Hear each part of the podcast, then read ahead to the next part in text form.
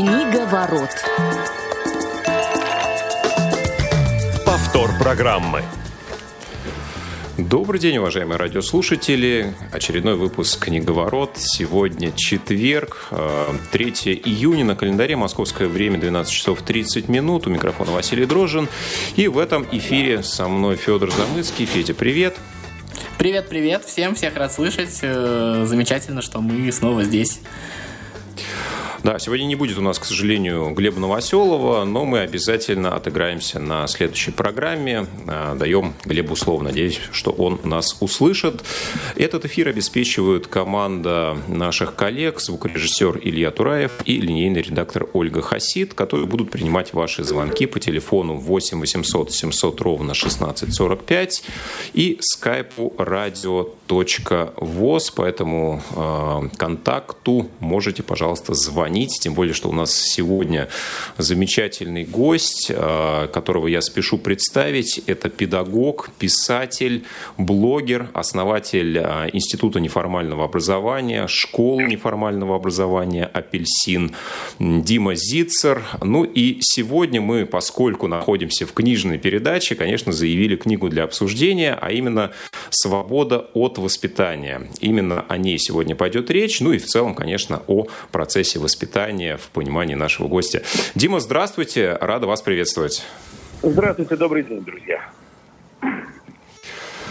Да, ну, вы знаете, я э, читал э, книгу и сегодня буквально угу. решил обновить э, собственное впечатление. Но вот на мой такой сугубо дилетантский взгляд, основная мысль, основной посыл сводится к тому, что все-таки э, взрослые вместо того, чтобы навязывать свою волю, э, должны просто, ну, не должны, но скажем так, э, проще гораздо просто любить и э, относиться по-дружески к своим детям.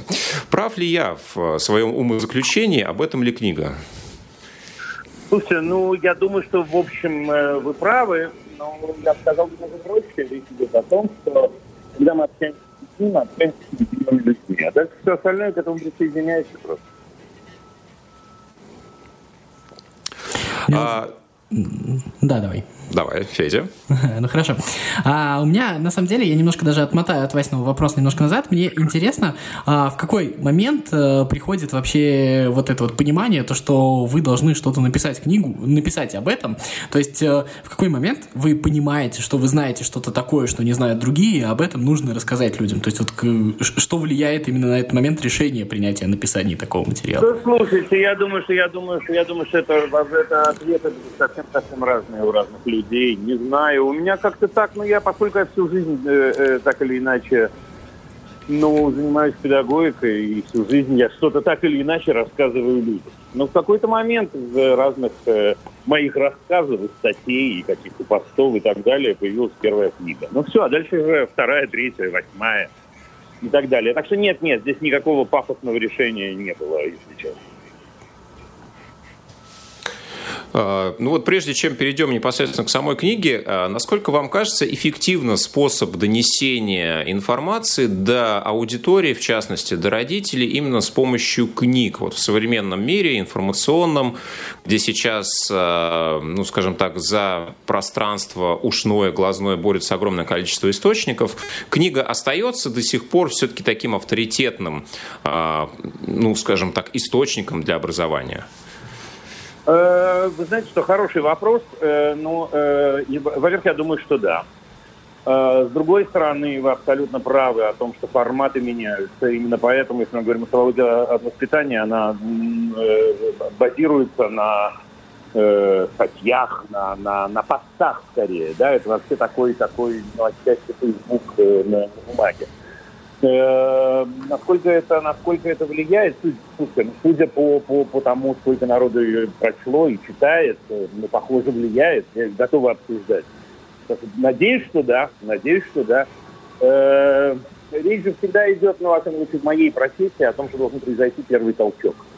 А дальше, если первый толчок произошел, дальше человек начинает сам это разматывать. Это может быть книга, это может быть случай, это может быть случайное слово сказанное. Это так устроено.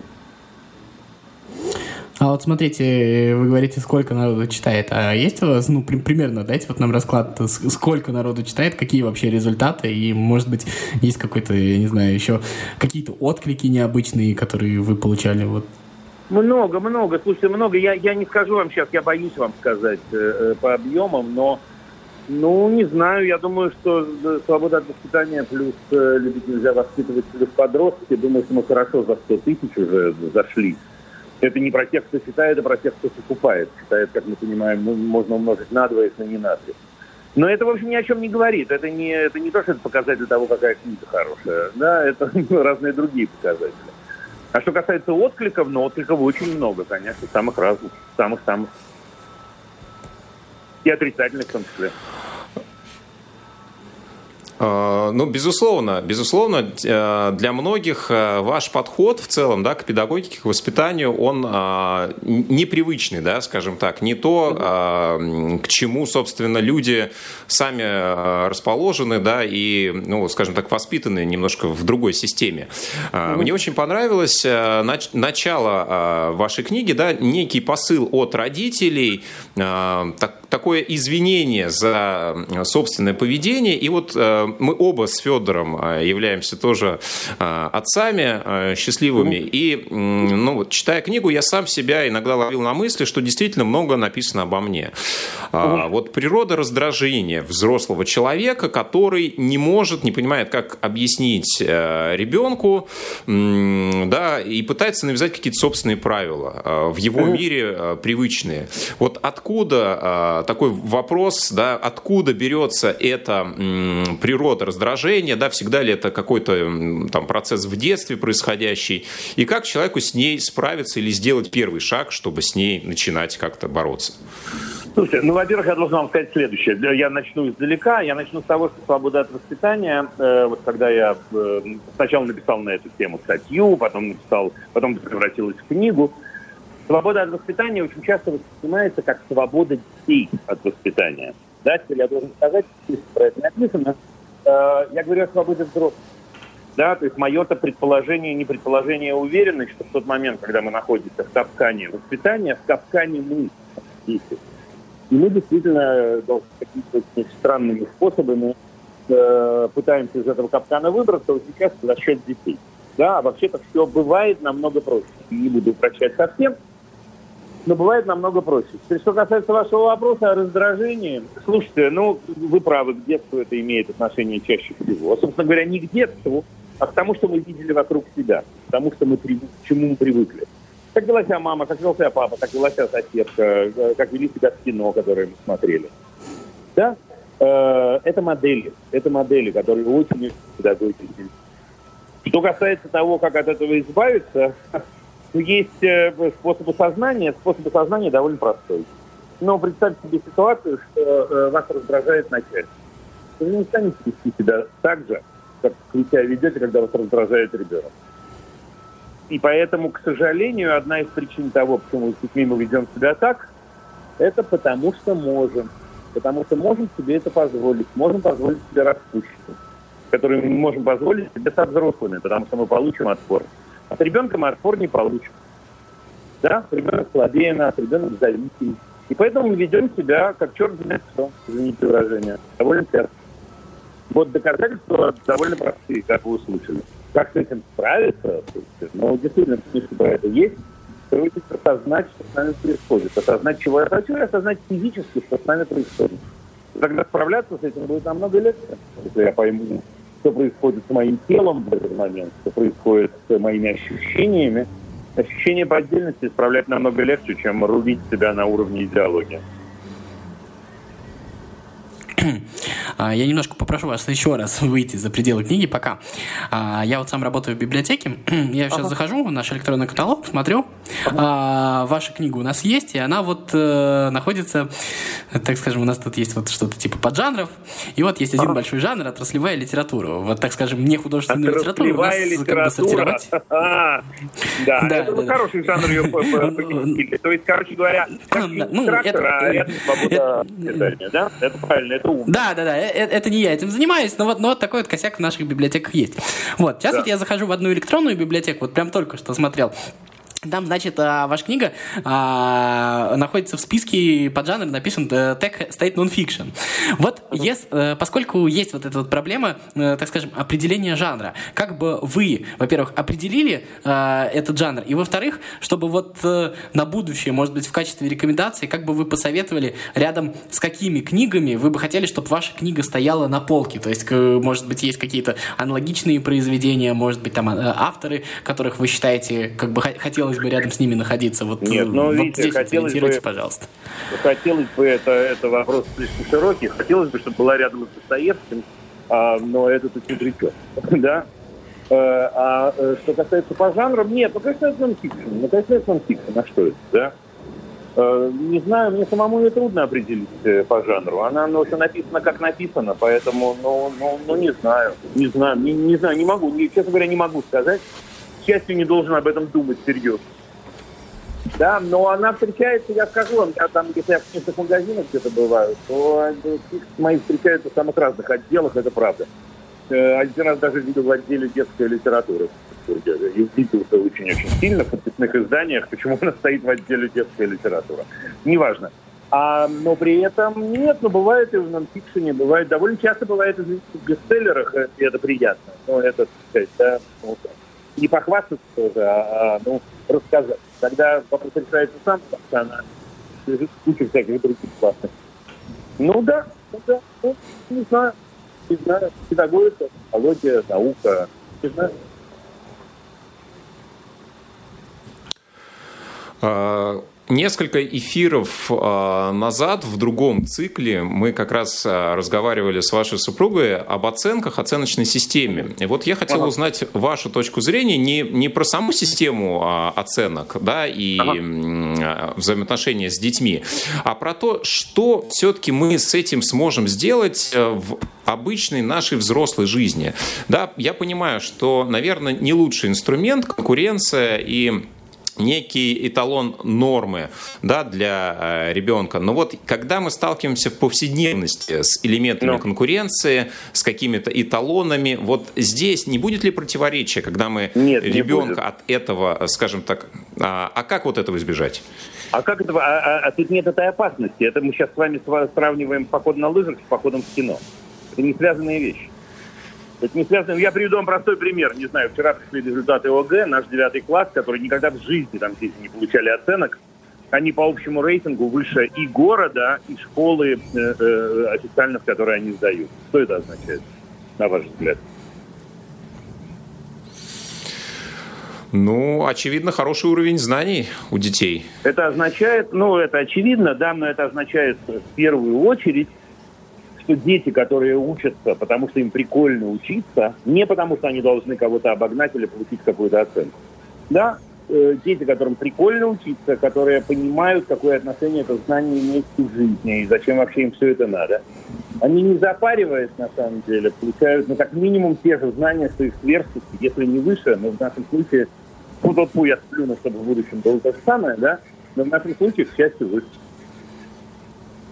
Тут нет противоречия никакого. А, у нас... Нас, нас угу. оценивают в взрослом возрасте. Это такая тоже э, э, довольно странная идея. Нас оценивают только если мы позволяем себя оценивать и хотим, что нас оценивают. Во взрослом возрасте, ну, попробуйте привести хотя бы один пример оценок во взрослом возрасте. Оценок во взрослом возрасте? Ну да. Руководство, ну, руководство оценивает руководство работу вас не оценивает, Руководство вас не оценивает, руководство вас э, принимает на работу, и если э, руководство не удовлетворено результатами вашего труда, например, вас увольняют. Это не оценка. Это не оценка. Э, а главное, если вы... Ну, а, что, а что же это? Это не оценка, я расскажу, я расскажу.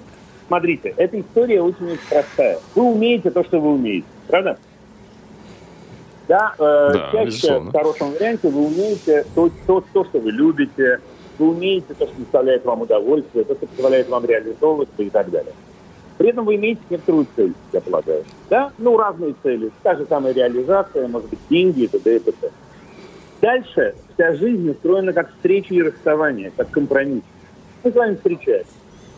Э, и в этот момент я что-то получаю, и вы что-то получаете сказать, свести это к оценке можно, но это очень-очень примитивно у нас получится. Да, это не, не вопрос оценки меня, это все равно, что вы скажете, я постоянно оцениваю свою жену. У меня есть специальная тетрадочка. И я ставлю ей там оценочки. Вот как сегодня она разговаривала, как борщ у нее был, как секс у нас был с ней и так далее. Сколько времени продлится ваш брак, если вы пойдете к оценочкам? Пару недель, в лучшем случае, то есть она очень терпеливая женщина. Да, вот что делает оценка. Она разрушает истинные отношения. Более того, предположим, возвращаясь к вашей ситуации с начальником. Да, ну и что, предположим, что вас все детство оценивали, и вы привыкли к оценкам так называемым, вам достался начальник э, дурак, который только и делает, что оценки ставит. И как вам это поможет в будущем? То, что вы в детстве получали тройки, или четверки, или пятерки, как вам это поможет? А, у нас есть звонок от радиослушателя. А, здравствуйте, вы в эфире. А, ваш вопрос, пожалуйста.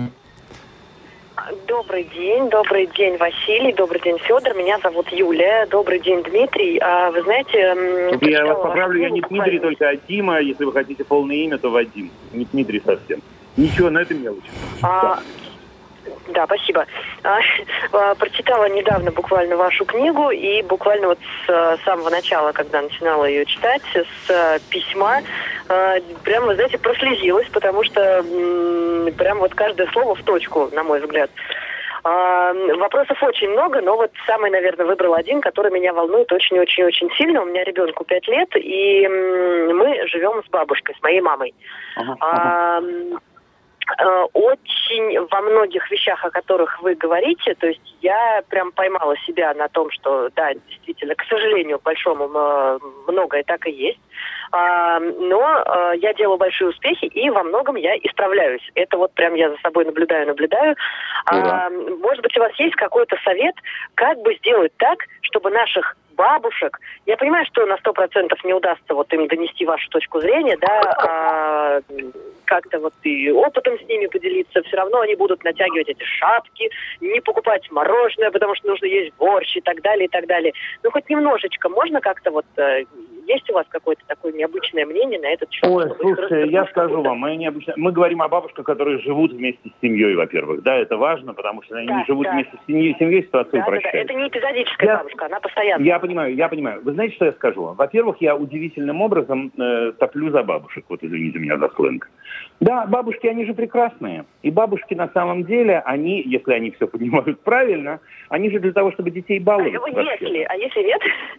А если нет, то мой ответ будет довольно жестким. Да, это, извините, ваша борьба. Это не борьба вашего ребенка. И в этом смысле, к сожалению, я понимаю, что это тяжелый ответ, который я вам даю. Иногда бабушке нужно сказать слово «нет». Просто сказать слово «нет». Да, просто сказать, смотри, дружище, я не знаю, ну шапка не шапка, это, так сказать, да, может казаться, может мелочь, а может не мелочь, не знаю, в вашей системе координат. Но есть вещи, про которые мы говорим, мама, я не согласна. Все, не согласна. Угу. Да. Когда мы с ней вдвоем, да, я так и делаю. А, Конечно, когда вдвоем. Жалко да. своего ребенка, который остается, а, вот, ну, прям ситуация, да, вот она его забирает из садика в основном, и м, вот эти все шапки, и вот эти все, вот это вот, давай быстрее, вот туда не смотри, сюда не смотри, нам надо туда, нам надо сюда. А, как мне помочь ребенку тогда справляться с этими свои, его ощущениями, с его чувствами, а, чтобы это ему не вредило? Я вас огорчу. Время, я вас огорчу, я вас огорчу. Э, э, э, помочь ему нельзя в этой ситуации, на мой взгляд. Что можно сделать? Но опять-таки, если бабушка доминантна в вашей жизни, это очень-очень тяжело. Да, можно. Вот я, давайте так, на секунду, я на секунду упрощу ситуацию. Предположим, бабушка живет не с вами. Предположим, я, я, я понимаю, что у вас ситуация другая.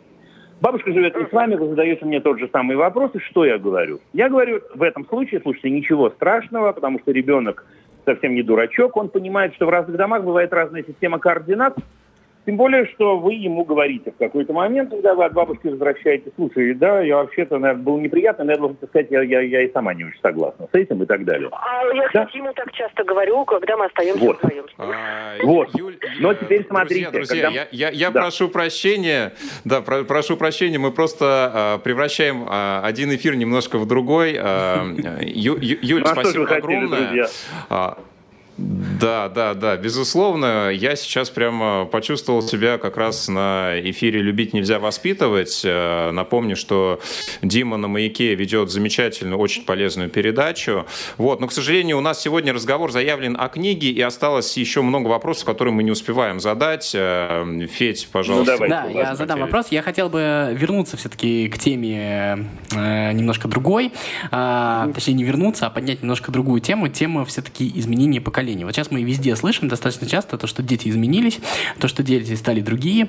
Э, мы слышим разговоры о, так скажем, непоротом поколении, э, которое растет. И, соответственно, вот с, вашей точки зрения, у меня есть свой взгляд на этот вопрос, но, наверное, сейчас не это важно. Я а, не слышала, вообще... у вас там какие-то помехи сильные. Так, э, сейчас слышно меня? Сейчас, да.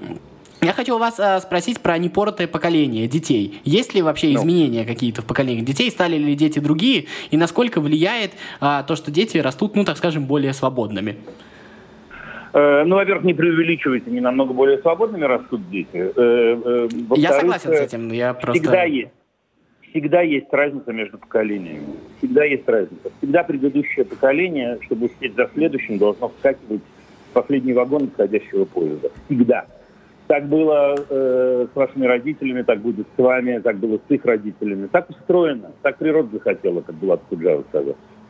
Да, теперь в этом смысле нынешние дети, конечно, другие. Так и вы были другие, ребят. Мы были другие. Они другие, у них, у них другая система координат. Они в, в, в определенном смысле действительно живут в более открытом мире. Мне кажется, это здорово, приздорово. Еще раз, нам их догонять, а не их тормозить нам э, понимать, как устроена жизнь в музыкальном ритме, с э, гаджетами, с бескрайними просторами интернета, это наша работа, а не их. Так что, так что, ну да, разница есть, но вот она вот такая. Тогда я доспрошу, если можно. А, в связи с этим, соответственно, да, есть история про то, что а, из-за того, что, э, так скажем, отставание старшего поколения от младшего, оно, ну, надо признать, увеличивается, то, ага. соответственно, и давление со стороны старшего поколения, ну, ресурсов больше, сил больше, оно тоже увеличивается. Ну, то есть да. вот, а, да, в связи с этим, а, как тогда поступать в данном случае и вообще, как бы, насколько это страшно, насколько у нас есть возможность, э, есть опасность передавить, так скажем, детей и не дать им все-таки вырасти? Или все равно все встанет Слушайте, давайте мы поймем, давайте мы поймем, с чьей стороны мы спрашиваем сейчас. Да, то есть э, насколько я, опасно я, для кого, я спрашиваю, кому... Угу. Если вы меня спрашиваете, за кого я, то я за детей, я с их стороны спрашиваю. Нет, это не вопрос. Слушайте, ну это, да, это довольно простая история и печальная история. Старшее поколение проиграет, потому что старшее поколение проигрывает всегда, если старшее поколение навязывает борьбу. Мне кажется, что является полным спасибо. идиотизмом э, э, жить в системе координат борьбы или войны, тем более. Если это будет борьба, старшее поколение проиграет. В, во, почти во всех случаях, боюсь сказать во всех, но в 97% случаев, если завязывается борьба между старшими и младшими, старшие проигрывают. Потому что, вы говорите, что у них ресурсов больше, но у них ресурс на уровне неандертальца, у них каменный топор ресурсы те, у которых крепнущего, которым обладают крепнущее молодое поколение, намного более тонкие, намного более современные. Поэтому я в первую очередь не советую идти этим путем. Теперь, насколько это страшно? Слушайте, слово «страшно» слишком сильное. Нет, я думаю, что это в большинстве случаев не ужасно. Но это, безусловно, приводит к разрыву отношений, приводит к тому, что во взрослом возрасте, во-первых, как мы уже выяснили, переносим модели, которые мы получили на собственных детей – а во-вторых, что у нас в глубине души остается довольно много ран. И зачем нам э, эти раны нашим детям э, множить? Э, ну вот, А, ну, мы сегодня говорили по поводу того, какие книги рядом стоят. Как раз вот э, в одной из подборок я рядом с книгой «Свобода э, от воспитания» увидел книгу Масара Ибука «После трех уже поздно». Да, ага. это книга про раз... раннее развитие основателя корпорации Sony, где, ну, э, как раз автор говорит о важности того, чтобы дать ребенку попробовать максимально в раннем возрасте, вот до трех лет, разные-разные-разные да. вещи поделать. Вот ваш, ваше отношение к этому этому, а, то есть это а, ложится в концепцию, ну, скажем так, не реализации каких-то замыслов родителей, а именно развития самого ребенка. То есть как здесь Нет, не а, дать возможность попробовать больше и при этом не навязать как бы свою волю? Вот в чем вопрос. Нет, не ложится абсолютно. Я с большим уважением отношусь к Масару Ибуку и к этой книге. И, ну, действительно, с уважением. Но мы расходимся с ним в точках зрения. Мне кажется, что термин э, э, раннее развитие приду, это термин в первую очередь коммерческий. Да, раннее развитие – это термин, который используется э, огромным количеством клубов раннего развития. Знаете, пусть ваш ребенок выучит э, английский язык два года, и вот это вот все. Э, мне не кажется это верным. Мне кажется, что, э, еще раз возвращаемся в начало, если человек чувствует тепло, чувствует приязнь, чувствует принятие, он учится именно этому, и он учится тем инструментам, при помощи которых он дальше будет учиться всю жизнь. Вот всю жизнь. И в этом смысле э, э, рисование, я не знаю, что там, любые, любые увлечения, это всего лишь инструменты. Более того, мне не кажется, что мы ребенку можем предложить все, что угодно. Если мы сейчас посчитаем по пальцам, то ваше все, что угодно, э, поместится на одной руке. Да, рисование, пение, танцы, спорт и что-нибудь я пропустил. Разве это все, что угодно? Это не все, что угодно, это то, что под фонарем мы нашли. Так что в этом смысле, конечно, вот развитие личности заключается в том, что он постоянно получает подпитку от других личностей. А дальше мы вместе находим, ну, конечно, слушайте, родители, конечно, играют доминантную роль. Родители, конечно, предлагают, родители, конечно, помогают понять, обсудить, принять. Ну, безусловно, безусловно. Но так называемое раннее развитие очень часто превращается в то, что а я перед, сосед, перед соседкой выпендриваю, что у меня ребенок может сказать, что обезьянки и манки была подружка и фрог-лягушка, понимаете? Но мне кажется, это и не английский, и не удовольствие, и очень часто плохо кончается. А, смотрите, у меня есть такая история. А, среди моих знакомых, которые тоже воспитывают детей, а, многие, а, ну так скажем, ведут себя со своими детьми неестественно. То есть, э, что я имею в виду? Например, э, если я слушаю какую-то музыку или там я слушаю какие-то книги, и эти книги там могут содержать что-то нецензурное, я от своего ребенка это не прячу. То есть он знает, что у него папа э, слушает что-то, где есть мат, ну насколько он способен понять э, это, вот. А другие же люди, ну так говорят, то, что как бы даже если я там делаю что-то нехорошее, ребенку незачем об этом знать, потому что э, я, э, ну потому что как бы нужно дать ему самое хорошее. Вот кто в данной ситуации прав и какая вообще логика более... А приведите примерчик, какой-нибудь пример, потому что такое делаю нехорошее, не вполне понятно. Если можно конкретный пример, о котором вы спрашиваете, и я попробую ответить. А, ну хорошо, я слушаю современный рэп, э, который э, вполне себе содержит большое количество нецензурной лексики. Я при своем ребенке его слушаю, нисколько этого не стесняюсь. Он повторяет какие-то слова. А, э, так скажем, мои друзья, которые в принципе слушают ту же самую музыку, а, при ребенке при своем этого не делают. Смотрите, ну, во-первых, так, слушать э, современную музыку это не делать что-то нехорошее, это важно. Э, тут ведь история какая. Нет, в данном случае речь идет... Э, угу. Да, все, да, все должно быть уместно. Все должно быть уместно. И в этом смысле э, э, человек понимает и с возрастом выучивает это, что уместно где. Да, если вы слушаете э, Моргенштерна и делаете это в компании, э, я не знаю, каких-то людей, которые это не принимают, то вообще-то вы их немножко насилуете. Непонятно, зачем это делать. Да, если вы делаете это в компании, в чьи реакции вы уверены, и, сказать, вы думаете про это одинаково, также, между прочим, к обсценной лексике, к любой я отношусь. Да, вы это понимаете. То есть мне кажется, что беды-то нет никакой. Да? Человек, естественно, может знать все, что угодно. Более того, мне кажется, что если человек от родителей знает много чего, он родителям в случае э, важный и сложный про это сам расскажет. Но здесь грань довольно тонкая, еще раз, потому что если, например, э, бабушка падает в обморок от э, Мангенштерна, да, ребенок приходит, ставит его или поет, я не вполне понимаю смысла. Угу, вот. Понятно, я понял. Я с вами согласен вполне себе. Ура, ура. Замечательно. А, так, у нас, кажется, куда-то пропал Вася. Mm-hmm. Да. А, ну, давайте тогда у нас э, завершается эфир. Э, напомню, что у нас в гостях был э, писатель э, Дима Зицер, ведущий, радиоведущий, замечательный автор. Ну, педагог, в первую очередь, все-таки педагог, учитель, директор школы, да. а потом уже, да, писатель, ну, ведущий, все остальное. Да, но вот. спасибо в любом случае огромное, когда наши коллеги узнали, что вы у нас будете в гостях, огромное количество позитивных отзывов. Спасибо за ту деятельность, которую вы ведете, и надеемся, что будете спасибо. еще участвовать в наших эфирах. Спасибо огромное. Все хорошо. Спасибо большое, удачи, друзья. Всего доброго. Все. Вы слушаете повтор программы. Книга ворот.